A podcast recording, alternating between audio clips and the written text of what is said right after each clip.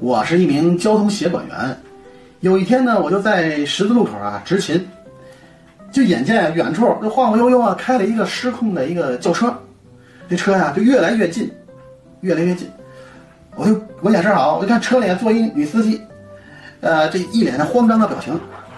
然后呢，我这时候呢怎么办？急中生智，奋步中跳到马路上，我果断的伸手示意，朝我撞。只见那个女司机冲我点了点头，说时迟那时快，呼的一阵风就过来了，咣的一声，我眼前这一黑。过了一会儿呢，我睁开眼睛了，你猜怎么着？这车呀，撞了马路边的电杆子上了。